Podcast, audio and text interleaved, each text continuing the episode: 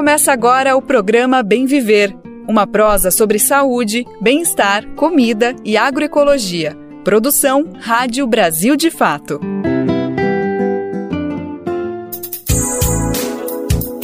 E hoje é sexta-feira, dia 10 de março de 2023. Chegamos ao final de mais uma semana que foi marcada pela jornada de luta das mulheres. Antes de entrar com tudo no final de semana, ainda tem muita prosa pra gente colocar em dia aqui no Bem Viver.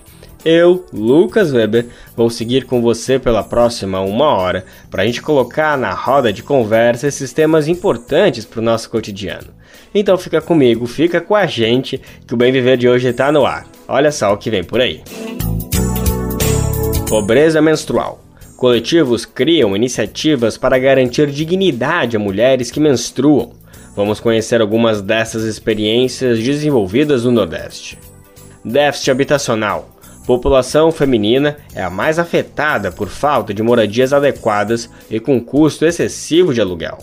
E no momento agroecológico de hoje, vamos conhecer um fungo super importante para o fortalecimento do solo, que foi descoberto em assentamento do MST e batizado com o nome de uma agricultora. Brasil de Fato 20 anos. Apoie e lute.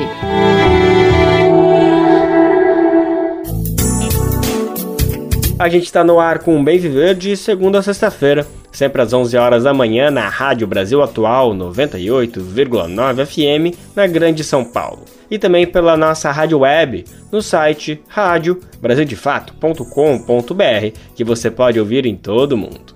Dá para conferir o nosso programa nos aplicativos de podcast e na rede de rádios parceiras que retransmitem o Viver de norte a sul do país. São mais de 100 emissoras e faça parte você dessa rede. Para saber como, vá em radiobrasildefato.com.br e acesse como ser uma rádio parceira.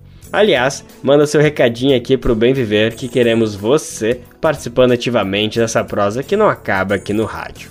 Nosso e-mail é rádio@brasildefato.com.br e também dá para deixar seu recadinho no WhatsApp. O número é 11 95691 6046. Repetindo, 11 95691 6046. Programa Bem Viver. Sua edição diária sobre saúde, bem-estar, comida e agroecologia.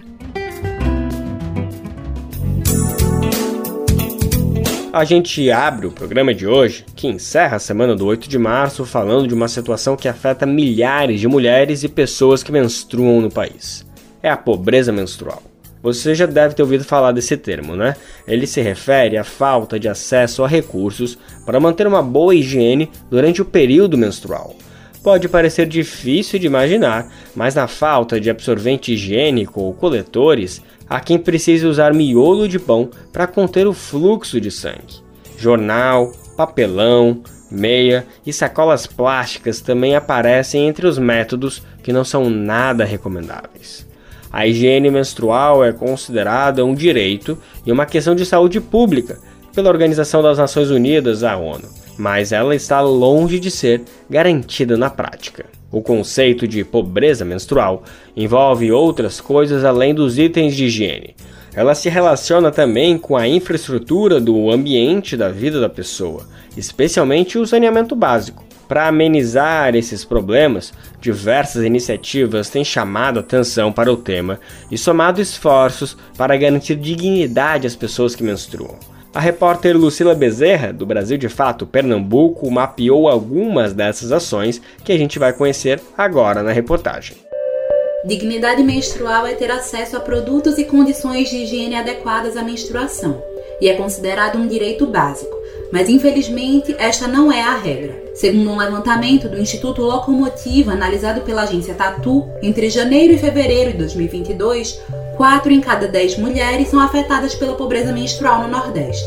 Esta situação impacta milhares de mulheres e outras pessoas que menstruam em todo o mundo e se tornou alvo de ações de solidariedade em todo o país, a fim de garantir o acesso aos produtos e ao debate. Em São Luís, no Maranhão, o projeto Ativismo Menstrual leva informação e itens básicos de higiene menstrual. O que começou como uma ação isolada, hoje se tornou um projeto com 10 voluntários, com ações quinzenais que distribui cerca de 80 kits com absorventes e papel higiênico por mês a pessoas em situação de rua.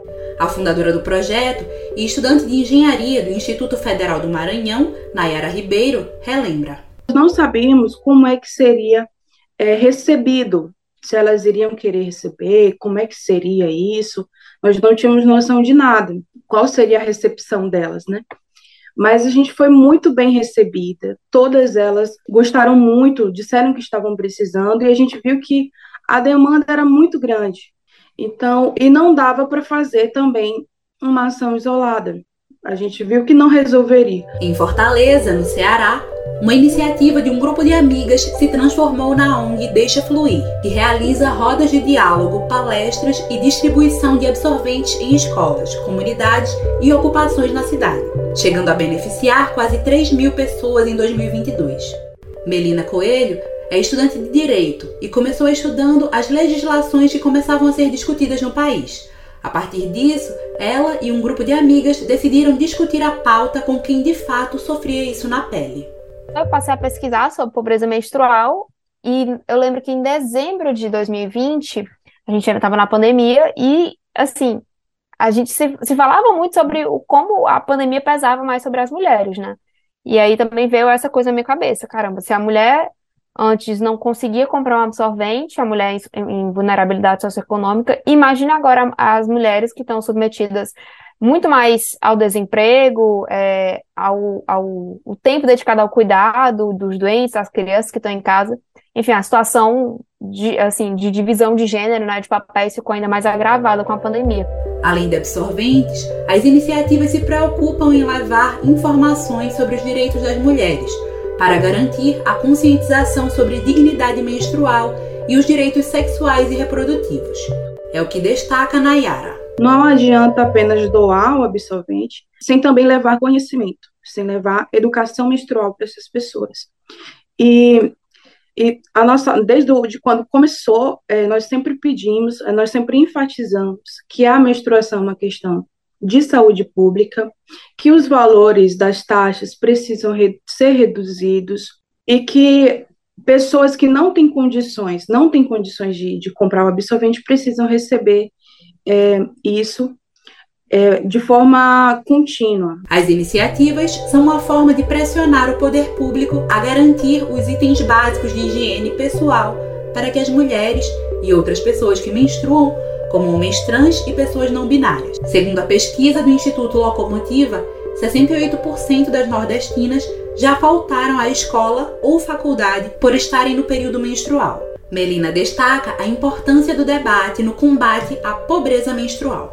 Dessa falta de informação, dessa vontade da gente ir nas comunidades e, e ver o que é está acontecendo, ver quais são as necessidades, é, ver o que, é que as pessoas pensam sobre pobreza menstrual, é, se elas pa param para refletir que aquilo é uma questão de gênero também, de desigualdade de gênero. É, e a gente vê que muitas vezes as pessoas, é, quando a gente começou a ir, né, e conversar, fazer roda de conversa, que as mulheres passavam por situações de pobreza menstrual e não conseguia ver que aquilo era um, um tipo de microviolência também contra os corpos delas, contra a liberdade delas, enfim, contra os direitos como um todo, né?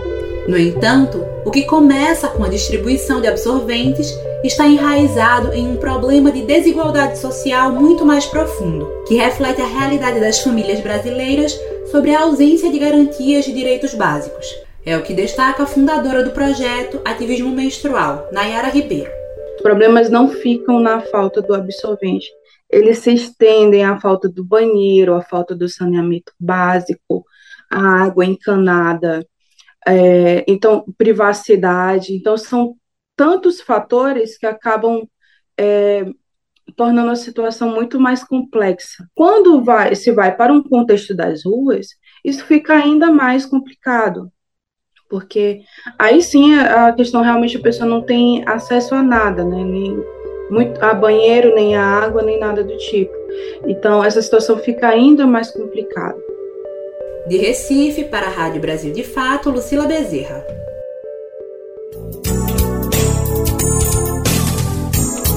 Na quarta-feira, dia de luta das mulheres, o presidente Lula assinou um decreto que cria o Programa de Proteção e Promoção da Dignidade Menstrual. Voltada às mais vulneráveis, a medida segue critérios do programa Bolsa Família e vai beneficiar cerca de 8 milhões de pessoas, dentre elas estudantes de baixa renda, pessoas em situação de rua e em privação de liberdade embora a distribuição estivesse garantida por uma lei federal de 2021, o então presidente Jair Bolsonaro voltou atrás e vetou a medida. No entanto, em março do ano passado, o Congresso Nacional derrubou o veto e determinou o cumprimento da política pública. O Programa de Proteção e Promoção da Dignidade Menstrual fica a cargo do Ministério da Saúde. Cerca de 8 milhões de pessoas que menstruam devem ser beneficiadas e o investimento previsto será de 418 milhões de reais por ano. A pobreza menstrual é apenas uma das questões urgentes relacionadas às mulheres que são cobradas ao poder público. Esse assunto está dentro de um pacote de discussão que abrange sexualidade e direitos reprodutivos, que enfrenta resistência na sociedade. Nesse bojo também se inclui o acesso à interrupção segura de uma gravidez indesejada. São temas sensíveis, mas que precisam ser discutidos, porque dizem respeito à saúde e à vida das mulheres. Quem defende esse ponto de vista é a professora do Instituto de Ciências Políticas da Universidade de Brasília, Flávia Biroli. Ela é especialista em teoria política feminista e estudiosa da agenda de igualdade de gênero no Brasil e na América Latina. Ela conversou com a repórter Carolina Oliveira sobre essas pautas um tanto quanto espinhosas para o governo. A pesquisadora é categórica ao afirmar que essas barreiras políticas e morais não podem, em hipótese nenhuma, impedir que se faça o debate. Então, bora conferir essa conversa agora. Então, a minha primeira pergunta é como que a senhora analisa esse governo a partir das possibilidades, né, de, de mobilização das pautas feministas? Bom, acho bem importante a gente ter em mente que o neoconservadorismo é uma reação ativa aos avanços em pautas igualitárias e de direitos humanos. É uma reação que combina, inclusive, oposição a agendas de direitos individuais, como, por exemplo, direitos reprodutivos, direitos sexuais, e agendas de direitos sociais. E aí nisso entra todo um conjunto de políticas de caráter distributivo, políticas que visam a reduzir as desigualdades na sociedade. Né? Então, não é só pelo lado estrutural do capitalismo, né, que nesse momento atual ele restringe a capacidade estatal em muitos sentidos, mas é também porque há uma atividade em vários espaços sociais e políticos que se apresenta com o objetivo de bloquear pautas igualitárias e de reverter avanços nesse sentido.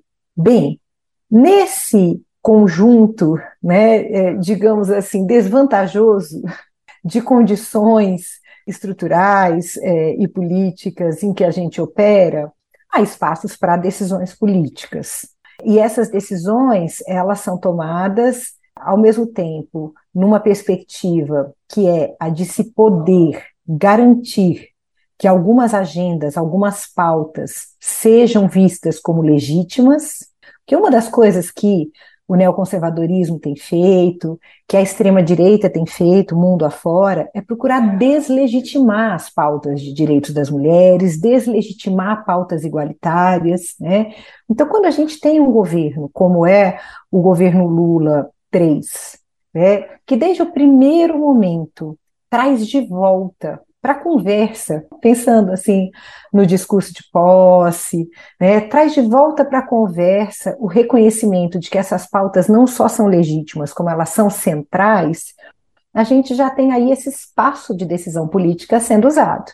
Mas é claro, a gente precisa conseguir ampliar esse espaço, expandir as condições de atuação em meio à oposição que existe e que está dentro do Estado, a gente tem que saber disso, né? É, e a gente precisa conseguir avançar em políticas que dependem de recursos. Né? A prioridade ela pode existir em termos de agenda sem que exista, por exemplo, prioridade orçamentária. Ou se pode até é, ter prioridade orçamentária e é, encontrar, né, por uma série de razões, limites para se conseguir é, executar as políticas. É, então, muito resumidamente, no meu entendimento, o governo Lula 3 é um governo que traz de volta o reconhecimento da importância dessas pautas, é um governo que procura avançar novamente uma perspectiva que tem a justiça social como um elemento importante e me parece que há um reconhecimento claro de que sem olhar para as mulheres e para as pautas de gênero e raciais não há justiça social. Mas é também um governo que se apresenta né, é, em um momento muito difícil, por duas razões. Não só porque a gente segue lidando com os limites estruturais do capitalismo e do Estado patriarcal, mas também porque a gente tem uma oposição muito ativa a essas pautas igualitárias. Essa oposição está dentro das instituições e a gente tem que entender que esses grupos aprenderam, eles aprenderam a fazer política nesses últimos anos. A extrema-direita hoje é uma realidade do país, é uma realidade com a qual a gente lida. Não é o conservadorismo de antes, de antes não é a visão liberal, neoliberal de antes, né? é uma extrema-direita organizada que tem diferentes formas né, de ativar políticas anti-igualitárias, anti-direitos humanos na sociedade e nos espaços institucionais, por exemplo, como o judiciário.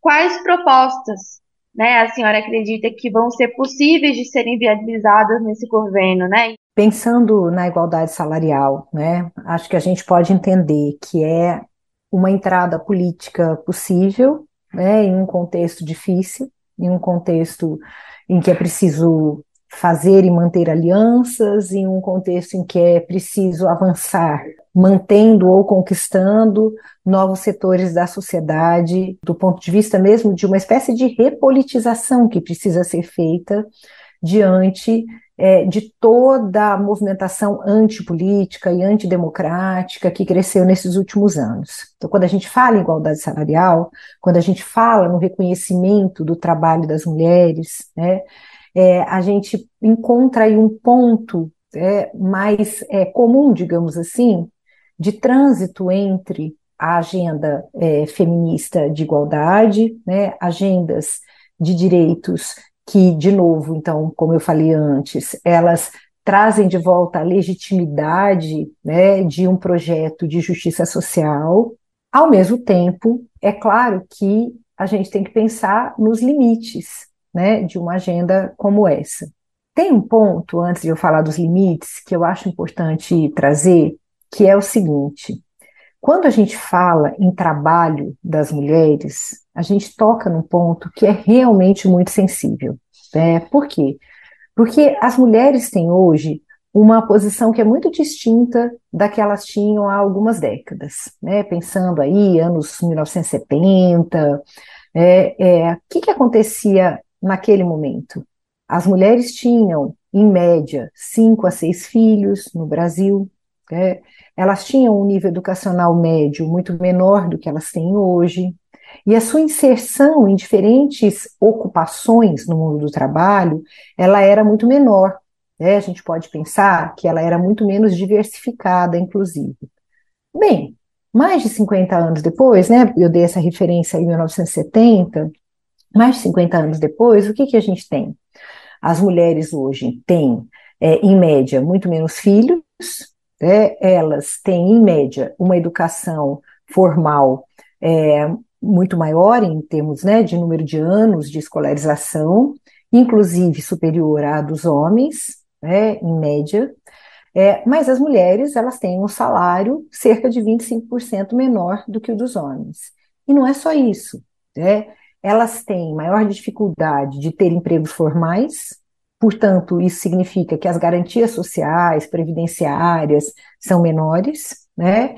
E elas têm uma dificuldade muito grande de, em momentos em que o desemprego aumenta e elas se tornam desempregadas e precisam voltar a trabalhar, ter um retorno nos mesmos patamares é, que a gente vê é, para os homens. Né? Isso foi muito é, é, perceptível no período da Covid, depois a gente pode falar sobre isso, que foi um período que agravou os problemas que já existiam. Então, quando a gente lida com a questão do trabalho, a gente pega um nozinho ali das desigualdades, que vai além da desigualdade salarial, mas que realmente, de diferentes formas, faz parte da vivência das mulheres na sociedade, né? E assim, mesmo essa vivência não sendo a mesma para as mulheres mais ricas e para as mulheres mais pobres, a desvalorização relativa do trabalho das mulheres, ela existe, né, assim, em relação aos homens nas mesmas ocupações, e os problemas relativos à conciliação do trabalho remunerado e do trabalho não remunerado, né, é, em que se inclui o trabalho não remunerado de cuidado, esses problemas também existem, eles se tornam muito mais graves para as mulheres mais pobres, mas eles existem também de maneira ampla na vida de mulheres de diferentes segmentos sociais. Né. Então, o que, que, a gente poderia pensar? Mesmo dentro desse espaço, né, que é mais fácil de transitar nas alianças, de transitar entre diferentes segmentos da população, trabalho é, tem o componente é, de se buscar igualdade salarial, mas também outros componentes que dependem muito fortemente de políticas é, é, públicas, que sejam políticas que deem suporte às atividades de cuidado e que permitam é que essas relações entre trabalho assalariado e trabalho não pago, elas aconteçam de uma maneira mais possível, mais adequada, né, para as mulheres, né? Então eu vou dar um exemplo. Se a gente tiver política de igualdade salarial, punindo os empregadores, mas não tiver política com foco em creche e ensino integral, a gente trisca no problema de por que, que as mulheres têm salários menores. Porque o problema do salário desigual, ele é, em parte, o machismo, mas, em parte, ele é um funcionamento social que faz com que as mulheres tenham maiores limites para é, desenvolver carreiras, desenvolver as suas rotinas de trabalho, na maneira como o funcionamento aí, né, do mundo do trabalho se faz. Por quê? Porque o mundo do trabalho se faz em grande medida como se não houvesse o mundo do cuidado, como se não houvesse o mundo do trabalho não remunerado. Só que esse mundo recai sobre as mulheres, né? Então, se eu pudesse dizer assim, governo Lula, se trabalho é uma questão central, o que, que a gente pode fazer pelas mulheres? Igualdade salarial, mais creche de qualidade, em horários que atendam à necessidade de trabalho de mulher, das mulheres, é, mais escolas em período integral, mais vamos pensar a legislação trabalhista e as jornadas de maneira que permitam que as pessoas cuidem umas das outras. Né? Então, assim, é um pacote, porque essas coisas elas não se é, destacam na vida de cada pessoa elas se destacam quando a gente elabora uma lei, quando a gente elabora uma política pública, mas na vida das mulheres, isso é tudo vivido junto.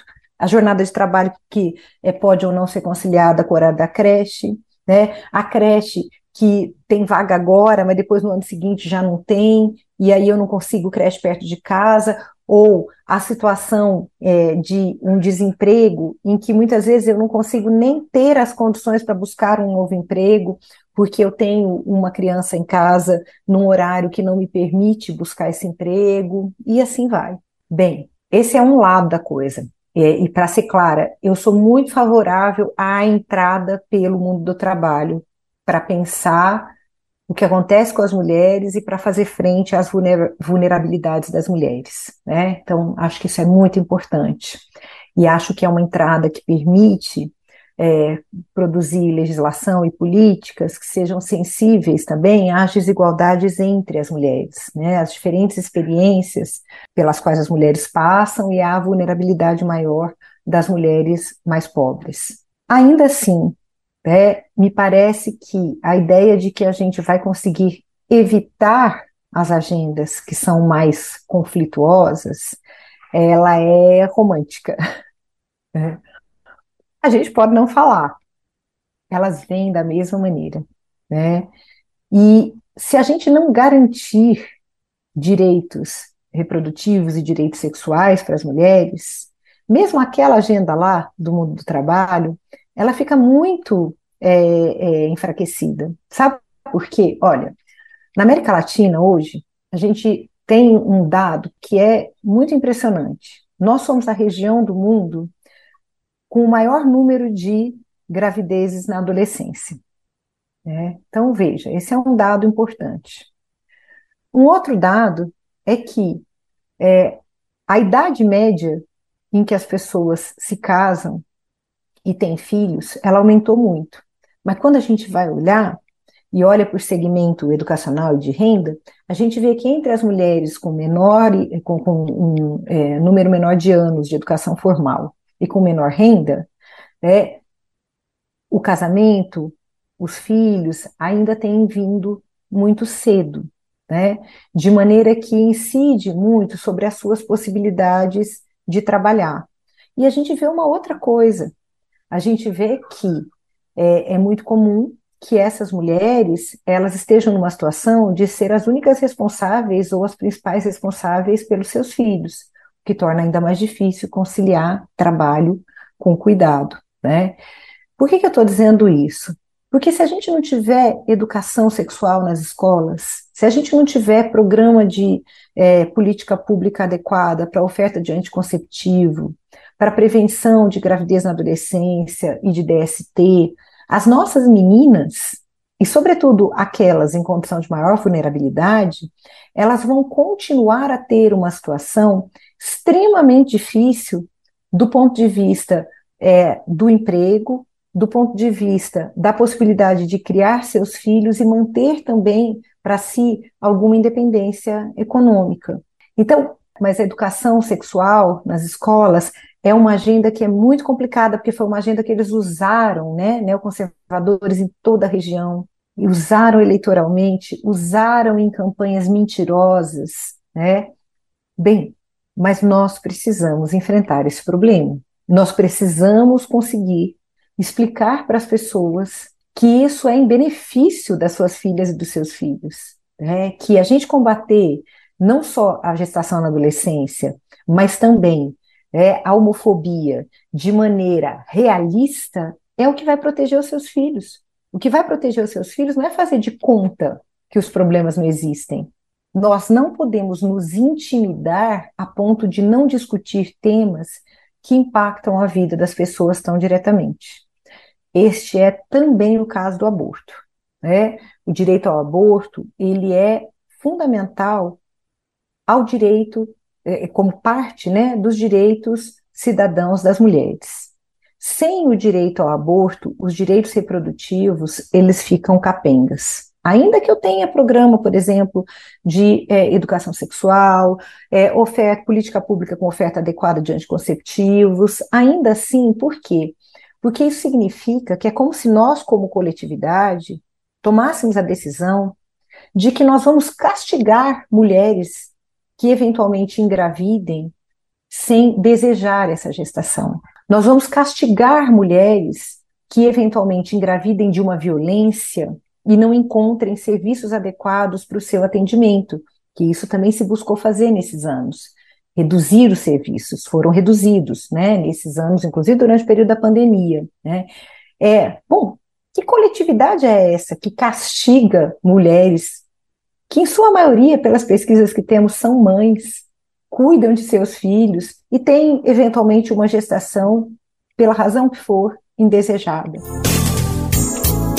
Essa foi a professora do Instituto de Ciência Política da Universidade de Brasília, Flávia Biroli. Ela conversou com a repórter Caroline Oliveira sobre o debate acerca dos direitos sexuais e reprodutivos das mulheres. A entrevista completa está disponível para leitura no nosso site brasildefato.com.br. Você está ouvindo o programa Bem Viver, uma prosa sobre saúde, bem-estar, comida e agroecologia.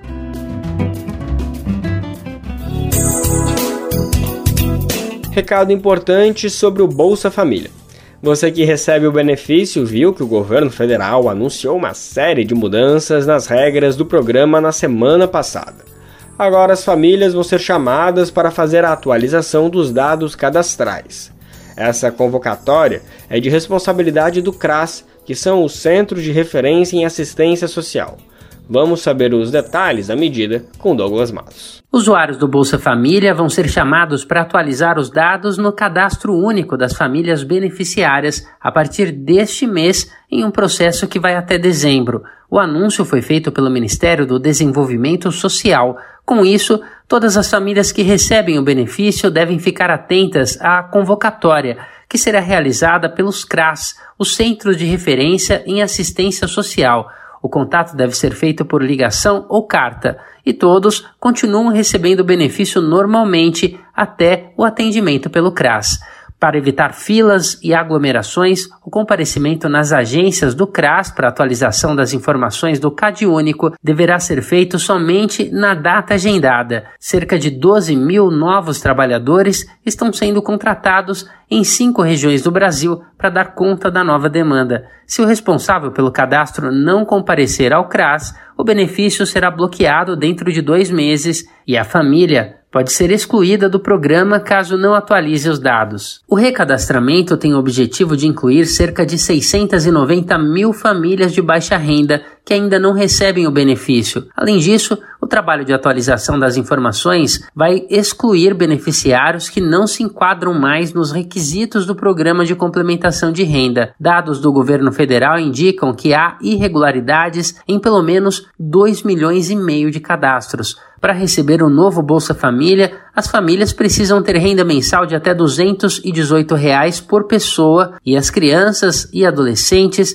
devem frequentar regularmente a escola. As gestantes precisam realizar acompanhamento pré-natal e as carteiras de vacinação de todos os integrantes da família devem ficar atualizados. No total, a estimativa é de que no mês de março 22 milhões de famílias recebam o Bolsa Família. Vale ressaltar que neste mês o valor será reajustado, levando em consideração o adicional de 150 reais por criança de até 6 anos que faça parte da família. De São Paulo, da Rádio Brasil de Fato, com reportagem de Mariana Lemos. Locução: Douglas Matos. Programas sociais como Bolsa Família e o Minha Casa Minha Vida são registrados prioritariamente no nome das mulheres.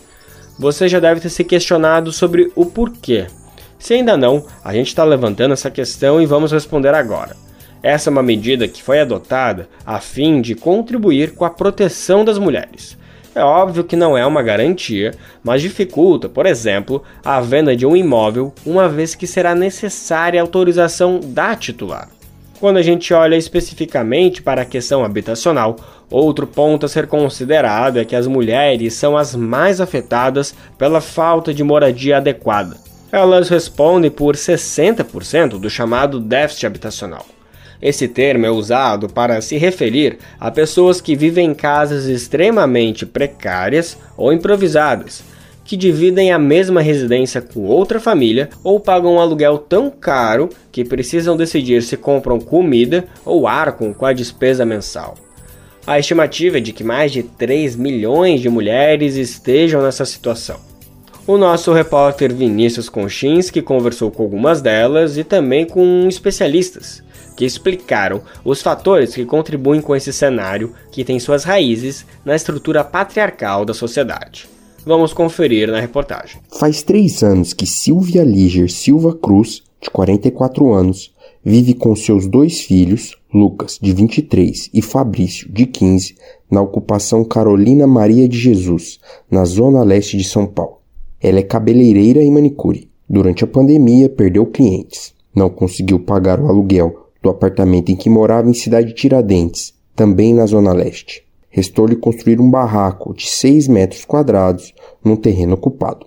Ela mudou-se para lá em 2019. Desde então, esse barraco cresceu, mas até agora sequer tem banheiro e cozinha.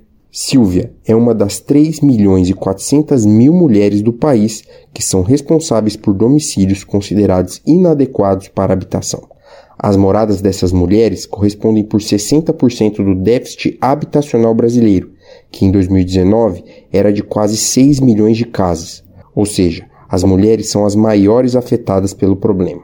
Compõe o chamado déficit habitacional famílias ou pessoas que vivem basicamente em três situações: em casas extremamente precárias ou improvisadas, como é o caso de Silvia, que dividem uma mesma residência com outra família ou que pagam um aluguel tão caro que precisam decidir se compram comida ou arcam com a despesa mensal.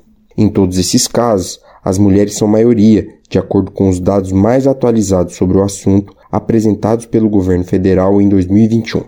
Esses cálculos são feitos pela Fundação João Pinheiro, com base em números do Instituto Brasileiro de Geografia e Estatística.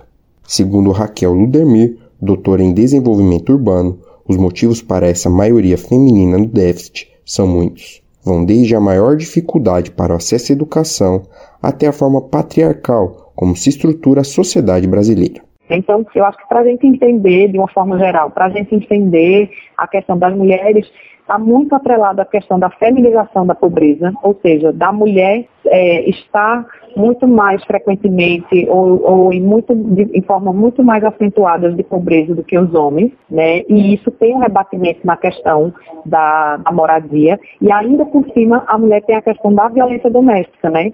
E muitas vezes a gente escuta é, em inúmeros contextos mulheres tendo que sair de casa para se proteger, tendo que sair de casa para sobreviver. Graça Xavier, da União Nacional por Moradia Popular e da União dos Movimentos de Moradia de São Paulo, confirma esse diagnóstico. Ela, pessoalmente, só conseguiu concluir o ensino médio depois de casada e com filhos. Na década de 1980 e 1990, ela não conseguia pagar o aluguel para viver com sua família, morou em abrigos emprestados. Só fixou residência em 1992, depois de construir, por meio de mutirões, uma casa no Jardim Celeste, na zona sul de São Paulo. Porque a grande maioria das mulheres ela casa muito cedo ou tem filhos muito cedo, não tem tempo para estudar, não consegue acessar, logo não consegue acessar aos estudos, não consegue um bom emprego.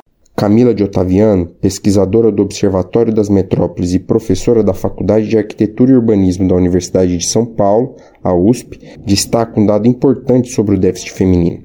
Isso tem a ver com uma questão também demográfica no caso brasileiro, né? A gente tem é, muitas famílias chefiadas por mulheres, sobretudo as famílias de baixa renda. O que a gente sabe é que a gente tem uma porcentagem enorme de mães solteiras, né? Então, a chefe de família de baixa renda são as mulheres é, solteiras, divorciadas, abandonadas pelo marido ou mães solteiras mesmo, né? Esse déficit, aliás, já é conhecido por militantes estudiosos há anos. Só em 2021, no entanto, ele foi verificado por estatísticas oficiais. Raquel, da Habitat para a Humanidade Brasil, conta que o surpreendente nesses quatro anos é que o déficit habitacional entre mulheres cresceu, mesmo com políticas públicas que as privilegiam. Em 2016, 54,6% das famílias que compõem o déficit eram chefiadas por mulheres, 5,4 pontos percentuais a menos do que em 2019. Segundo ela, só construir casas não resolve a questão. Isso porque muitas mulheres que compõem o déficit tinham casa, sendo que parte delas as abandonou por sofrer ameaças e agressões de seus companheiros ou pessoas próximas. A gente precisa falar também de outras modalidades de atendimento à demanda habitacional, como, por exemplo, é, aluguel social, é, revitalização de moradias em áreas centrais, de prédios em áreas centrais para poder abrigar é, diferentes tipos de família, famílias que trabalham mais no centro, é, enfim, é, trabalhadores do comércio informal e assim por diante, né, trabalhadoras do comércio informal. Então, enfim, existe uma infinidade de políticas que podem ser pensadas sobre isso. Um, um, programa do tipo, um programa habitacional do tipo Minha Casa Minha Vida é uma delas, mas não é a única e não é suficiente. Ela lembra que combater a violência doméstica é essencial e que é necessário também garantir que mulheres vítimas do problema sejam acolhidas em casas-abrigos adequadas para que não acabem também engrossando o déficit. De Curitiba, da Rádio Brasil de Fato, Vinícius Konchinski. Hoje, 10 de março, marca o Dia Mundial de Combate ao Sedentarismo. Por acaso, no seu dia a dia, você tem praticado alguma atividade física? Se não começou ainda, a gente vai trazer alguns motivos para dar aquele pontapé inicial. Evitar o sedentarismo é um ponto fundamental para prevenir diversos tipos de doença, inclusive tipos de câncer. Praticar exercícios é recomendado pelo Instituto Nacional do Câncer, o INCA, e a orientação é para que ela seja incorporada como um hábito na rotina da vida das pessoas. Mas não basta apenas se exercitar. manter um estilo de vida saudável como um todo também é importante para a gente entender como a prática esportiva auxilia na prevenção de doenças e quais são os exercícios recomendados, a gente vai conferir agora a reportagem de Fernanda Real, da Rádio USP. A prática de atividades físicas, bons hábitos alimentares e cuidados constantes com a qualidade de vida podem ser aliados na prevenção do câncer. A Organização Mundial da Saúde estimou que uma a cada seis mortes ocorre por tumores. A organização também constatou que no mínimo 40% dos casos poderiam ser impedidos se pacientes evitassem os fatores de risco e levassem um estilo de vida mais saudável e ativo. Uma das alternativas para a prevenção da doença destacadas pela professora Patrícia Charcourt Brum, titular da Escola de Educação Física e Esportes da USP, é a incorporação da prática esportiva no cotidiano, associada a hábitos saudáveis. A professora explica. A prática esportiva, se ela pode prevenir, pode, porque ela é um tipo de atividade física. Né? A pessoa está se exercitando, está fazendo uma atividade física ali programada, com esportes, ou um treinamento, um condicionamento. Então, movimentar-se é muito importante, que a gente pode trabalhar com elas em quatro dimensões: atividade física do, no, nas horas de lazer, atividade física ocupacional, ou seja, no trabalho você se desloque bastante, atividade física também é programada, né? Que, que seria o exercício físico, atividade física de deslocamento. Então, ela tem se mostrado que ela é muito importante para que ela seja incorporada como um hábito é, na rotina das pessoas. Isso é fundamental na prevenção e no controle do câncer. E junto com a atividade física, outros hábitos de vida saudável são muito importantes. Então, você prezar por ter uma boa alimentação, uma alimentação saudável, né? Por quê? Porque sobrepeso é um dos problemas grandes e isso é muito ruim no sentido de que o ganho de massa corporal também é um dos fatores de risco para recidiva, assim como o comportamento sedentário e inatividade física, que também é outro fator de risco para recidiva de câncer. Então, ser ativo, controlar a massa corpórea é muito importante, reduzir tensão, estresse, isso, isso tudo é, é, é muito importante. A Organização Mundial da Saúde recomenda entre 150 a 300 minutos de atividade física por semana. Os efeitos desse hábito são observados na prevenção do câncer e também no processo de recuperação da doença. Patrícia explica o fato ao mencionar o caso de pacientes acometidos com câncer de mama, podendo evitar, até em alguns casos, a reincidência da doença. Por exemplo, no câncer de mama, as mulheres, quando acabam o tratamento, elas vão para uma reabilitação fisioterapêutica, fisiátrica com, e também com profissionais de educação física para conseguir reabilitar mesmo. E depois da alta de reabilitação para recuperar alguns movimentos do braço, melhorar o condicionamento físico, essas pessoas estão liberadas, né, devem ser liberadas pelos seus oncologistas para fazer atividade física, porque ela ajuda demais nos efeitos colaterais, ela ajuda também para prevenir recidiva, isso pós, pós o tratamento e na fase de recuperação, então é imprescindível e pode ser um forte aliado mesmo para a saúde dessas mulheres. O ideal é que as atividades sejam prazerosas, com exercícios para movimentar o corpo envolvendo atividades aeróbicas e de resistência muscular. Além disso, combinar práticas de lazer aos exercícios físicos e hábitos saudáveis, como o controle de estresse, uma alimentação saudável e boas noites de sono, são potenciais aliados das atividades físicas para a prevenção do câncer. Movimentar-se é muito importante. Isso pode ser feito a partir de esportes também. O que é importante fazer? Fazer aquilo que você gosta. Então, caminhar, é, correr, nadar, andar de bicicleta, remar fazer aquilo que você gosta, um esporte que você gosta. Eu conversei com Patrícia Scharker-Brum, professora titular da Escola de Educação Física e Esportes da USP, Fernanda Real da Rádio USP São Paulo.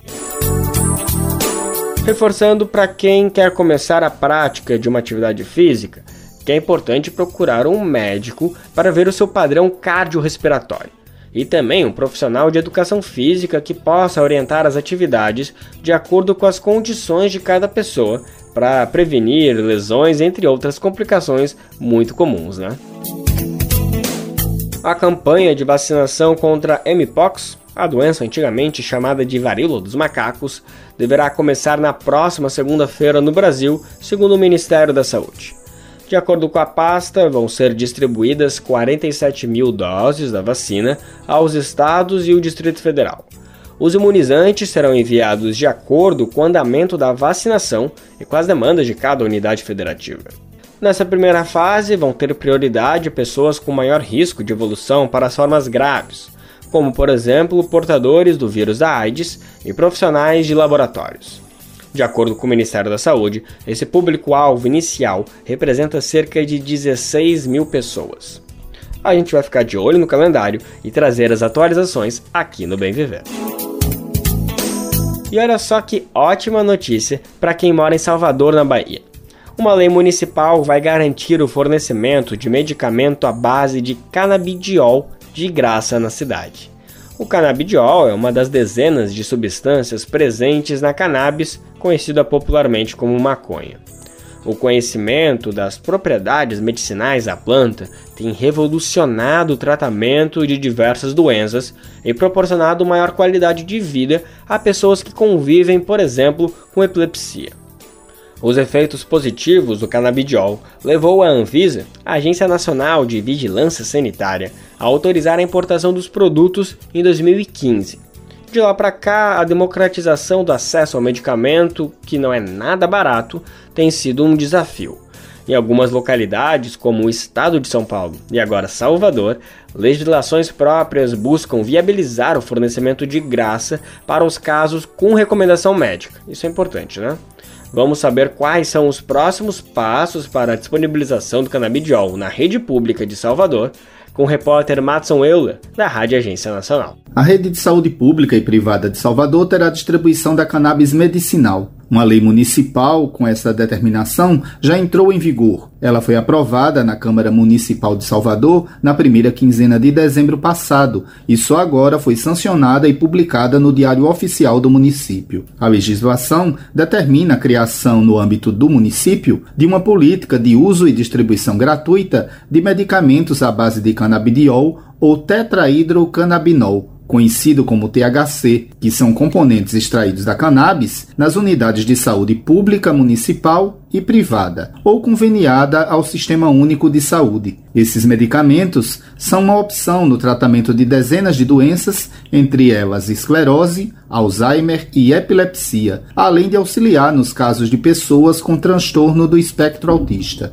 A Secretaria Municipal de Saúde agora tem um prazo de 30 dias para criar uma comissão de trabalho que vai viabilizar a nova legislação. Farão parte dessa comissão técnicos, representantes de associações sem fins lucrativos de apoio e pesquisa cannabis e de representantes de associações de pacientes com patologias em que os tratamentos convencionais não tenham eficácia. O texto da lei destaca ainda que é direito do paciente receber gratuitamente do poder público medicamentos nacionais ou importados à base de cannabis medicinal que contenham em sua fórmula a substância canabidiol ou tetrahidrocannabinol, mas essa orientação deve ser devidamente autorizada por ordem judicial. Além disso, é necessário um laudo médico com a justificativa para a utilização do medicamento e a viabilidade em substituição às alternativas terapêuticas já disponibilizadas no âmbito do SUS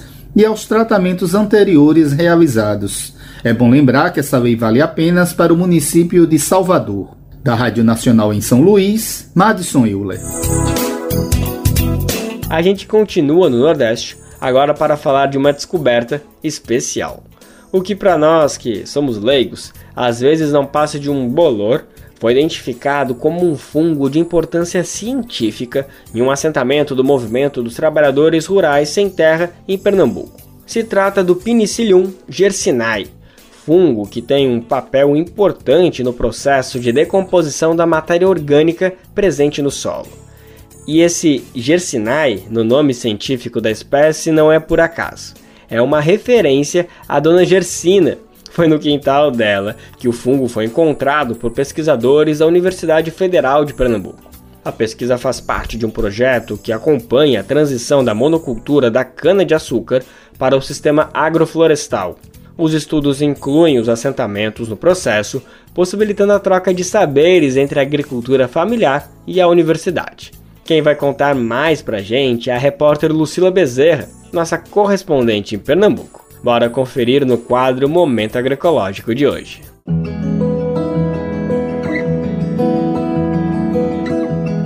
Momento Agroecológico.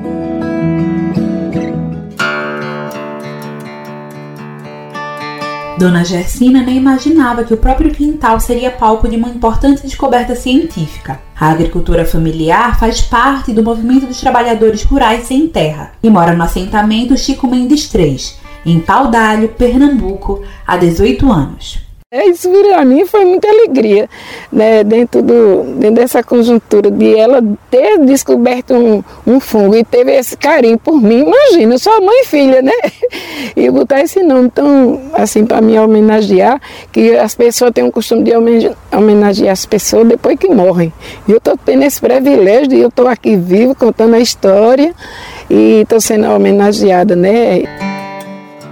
A pesquisa que identificou no solo o fungo do tipo Penicillium foi feita numa parceria entre a Universidade Federal de Pernambuco e o assentamento. O nome científico que homenageia a Dona Gersina ficou assim: Penicillium gercinei. O fungo foi detectado na análise de solos feita pela doutoranda Amanda Lúcia Alves.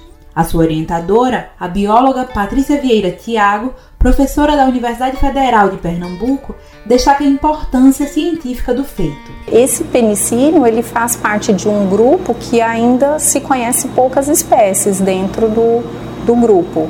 Né? Então foi sim uma, uma informação bastante interessante né? e, e que são fungos importantes nesse processo de decomposição da, da matéria orgânica presente no solo. Esses fungos vão estar facilitando ali o processo de incorporação desses nutrientes no solo e, consequentemente, nutrindo as plantas.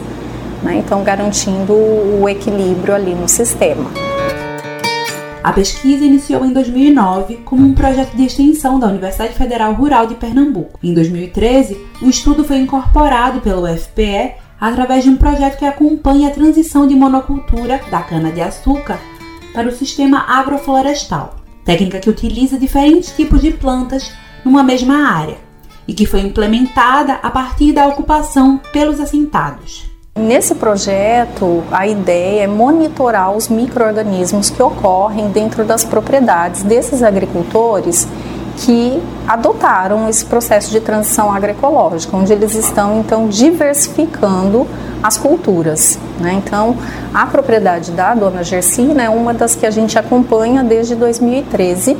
Né? Então, a gente pegou praticamente assim o início do processo de, de plantio dessas, dessas mudas, enfim, do, do sistema agroflorestal dela, que foi o modelo que ela adotou né, para ter na propriedade dela. A inclusão dos assentados no processo de pesquisa foi fundamental para os resultados e possibilitou a troca de saberes entre a agricultura familiar e a universidade. Para a dona Gersina, esse intercâmbio é motivo de orgulho. E o cuidado que ela teve né, de, de fazer os estudos dela aqui com a terra, com os fungos, e trazia o resultado tudo para me mostrar. Isso, sempre eu digo aos visitantes que vêm me visitar, né, que eu não conhecia nada de fungo. E, e hoje eu, eu já sei o que é a, a defesa né, das plantas, eu fico satisfeita pelo trabalho dela, é, com os professores da universidade que está tendo esse cuidado de mandar esse pessoal para cá, né, estudar junto com nós e a gente vê o resultado da terra, quanto é bom a gente cuidar da mãe terra, né. De Recife para a Rádio Brasil de Fato, Lucila Bezerra.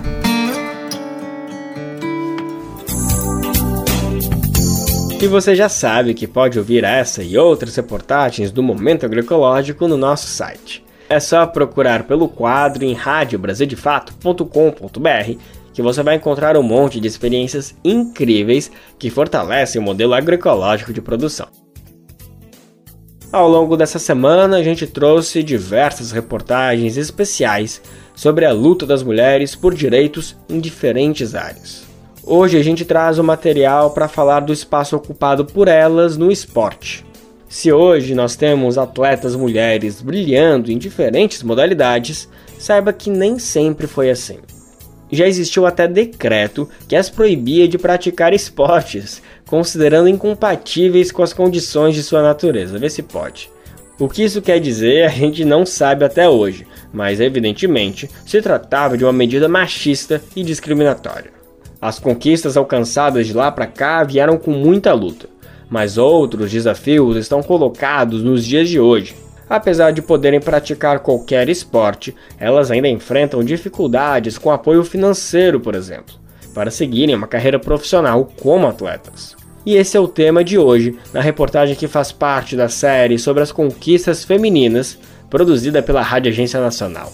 Vamos conferir com a repórter Beatriz Evaristo pé de mulher não foi feito para se meter em chuteiras. A declaração do então assistente técnico do Ministério da Educação, Iguezil Marinho, estampou a capa do jornal O Imparcial em 1941. À época, um decreto-lei determinou que mulheres não poderiam praticar esportes considerados incompatíveis com as condições de sua natureza. Mas, mesmo diante dos impedimentos, sem apoio institucional, elas resistiram às repressões e desenvolveram práticas esportivas reservadas aos homens. Um estudo de memória do esporte da pesquisadora Janice Mazo, da Universidade Federal do Rio Grande do Sul, revelou uma sociedade de damas no interior gaúcho que desafiava o padrão da época.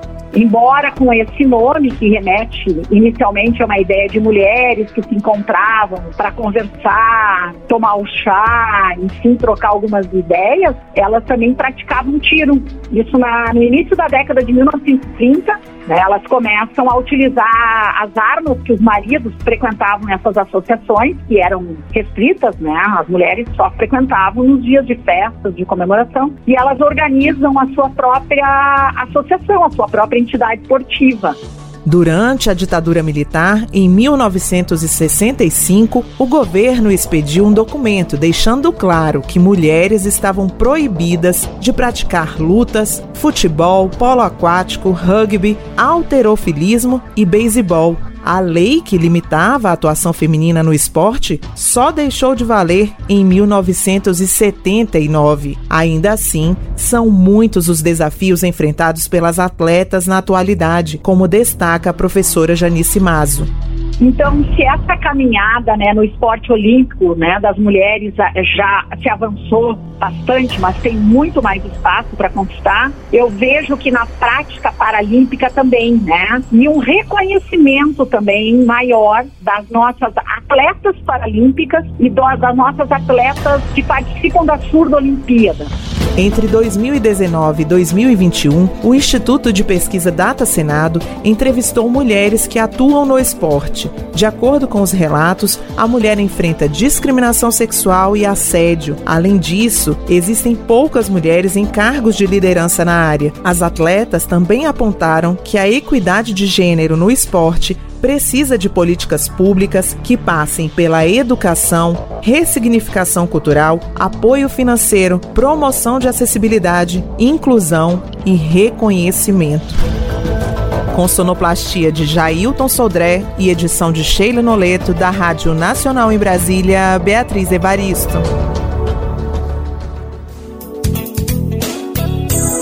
Nosso último Bem Viver dessa semana fica por aqui. Eu espero você na segunda-feira para a gente continuar nossa prosa. O Bem Viver vai ao ar a partir das 11 horas na Rádio Brasil Atual, 98,9 FM na Grande São Paulo, ou no site radiobrasildefato.com.br. Lembrando que o Bem Viver vai ao ar em diversas rádios pelo país. Diversas emissoras retransmitem nosso programa e a lista completa você encontra no nosso site, na matéria de divulgação diária do programa. Aqui a gente reforça o agradecimento e confiança de se somar nessa nossa caminhada de debate e construção de uma sociedade alinhada ao conceito do bem viver. Muito obrigado por estarem com a gente. Vamos nessa, que tem muito pela frente. O Bem Viver também fica disponível como podcast no Spotify, Deezer, iTunes e Google Podcast. Este programa teve a apresentação de Lucas Weber e roteiro de Geisa Marques, edição e produção de Douglas Matos, trabalhos técnicos de André Paroche, Adilson Oliveira e Lua Gattinoni, coordenação Camila Salmásio, direção executiva Nina Fidelis, apoio toda a equipe de jornalismo do Brasil de Fato. Você ouviu o programa Bem Viver, uma prosa sobre saúde, bem-estar, comida e agroecologia. Produção Rádio Brasil de Fato.